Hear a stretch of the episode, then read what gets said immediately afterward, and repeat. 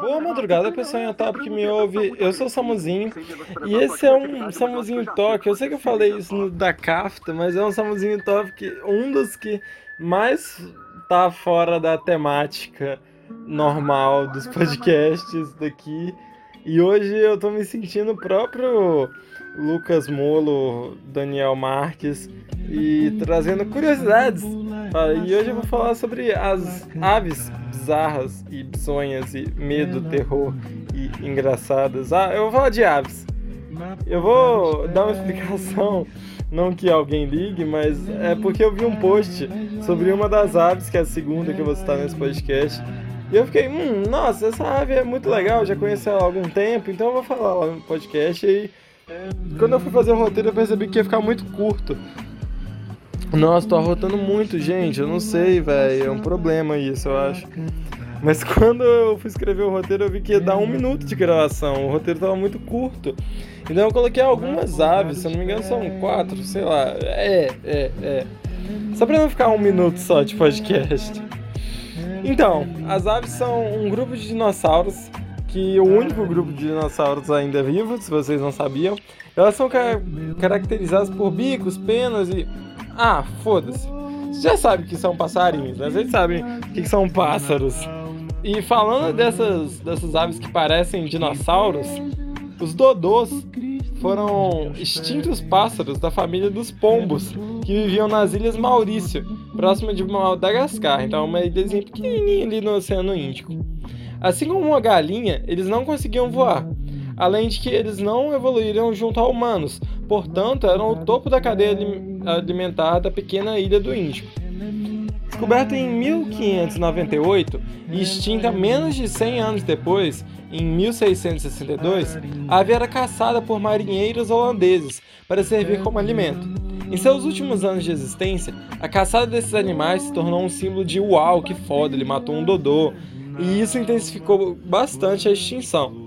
Também teve o rolê de que, assim com a chegada dos holandeses, eles introduziram animais de outros países que os dodôs não estavam acostumados. Então eles deixaram de ser o topo da cadeia alimentar. E isso massificou muito essa extinção, junto também ao fato de que começaram a desmatar muito lá. Foi uma conjuntura de coisas que fez com que esse animal fosse o símbolo de nossa, nós devemos proteger os animais, porque porra, a gente nem mal chegou lá, não passou 100 anos e o Dodô já deixou de existir. E ele é tão importante para as Ilhas Maurício que já foi até moeda do local lá. Ele tinha mais ou menos um metro de altura e 20 quilos. Se alimentava principalmente de peixes e frutas. Porém, sua rápida extinção e poucas representações limitam nosso conhecimento sobre seu comportamento e aparência. Então a gente só tem algumas pinturas, alguns relatos de como ele era é estranho, mas a gente não sabe muita coisa dele. É um, realmente um símbolo de que a gente tem que cuidar dos animais, porque senão eles vão sumir e vai ter gente que nem sabia da existência deles. Eles ganharam um destaque grande aí em filmes de fantasia, assim. Se não me engano, na Era do Gelo tem. Tem alguns filmes que tem a representação do Dodô. Tem no, no Up, Altas Aventuras, mas muita gente não conhece porque ele foi extinto rapidaço, velho.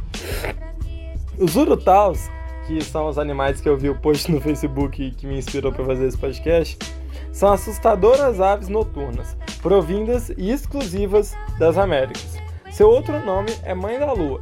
Mesmo com sua boca amedrontadora, que facilmente engole uma cabeça humana, uratá, uru, uru, uratal, uratal eu escrevi errado, eu acho, eu escrevi diferente duas vezes.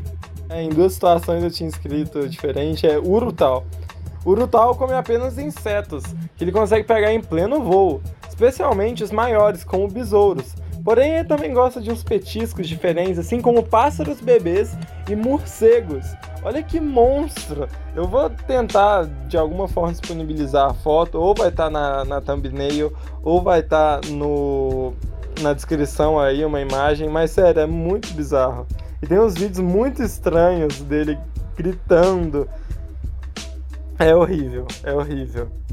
Também chamada de ave fantasma, os urutaus têm um triste e bizarro canto, como eu falei anteriormente, que junto à sua aparência deviam assustar demais os nativos durante a noite, que criaram todo um misticismo em volta do animal. O animal tem aquele olho amarelão que contém uma habilidade foda, ficar parado por muito tempo e mesmo com o olho fechado conseguia observar seus arredores. A família Forusracidae, conhecidas carinhosamente como aves do terror, viveram há milhões de anos e marcaram histórias. O Kelenken é a maior ave dessa família, chegando a 3 metros de altura e 250 quilos. Ele vivia na Argentina e era a maior predadora da sua região. Seu crânio tinha 71 centímetros, sendo que 45 era só de bico, sendo quase um cearense, portando a maior cabeça de pássaro conhecida. Sua estrutura física permitia correr velozmente. Ele utilizava seu bico para bater pessoas com golpes violentos. Ele dava uma bicada na pessoa, mas não era fincando, era um tuf, um bom na cabeça das pessoas até elas desmaiarem. Esses animais também usavam outra técnica, a de agarrar animais e balançá-los até que todos os seus ossos estivessem quebrados. E para não terminar nesse clima de ai meu Deus, nossa, um bicho muito perigoso, eu vou falar do albatroz de Buller, que é um pequeno pássaro da Nova Zelândia. Nesse caso, ele não é medo, terror, assustador, bizonho. Ele é só estranho. Eu nem quis selecionar muita, muita coisa por ele, dele, que ele não é tão interessante, sabe? Ele é uma, tem uma vida de pássaro normal. Eu só queria mostrar pra vocês a tosquidão que ele é, mano. Ele é muito tosco. Olha a porra da capa do podcast. Ele eu vou colocar com certeza. Ele parece um modelo 3D mal renderizado, velho, num PC do Ben 10, tá ligado? É muito feio, não tem como. Ele é todo lambido, as penas dele é fininha. Aí parece que ele é só um boneco 3D mal feito PlayStation 1, mano. E é, eu só queria rir dele mesmo e trazer diversão para vocês, mostrando o quão estranho é este animal. Então esse foi o podcast de hoje, espero que vocês tenham gostado. Eu sei que o tema foi meio nada a ver, mas eu queria falar de pássaros, não sei porquê. E voltem aí sempre que vocês quiserem ouvir o podcast mais top top de Pacífico.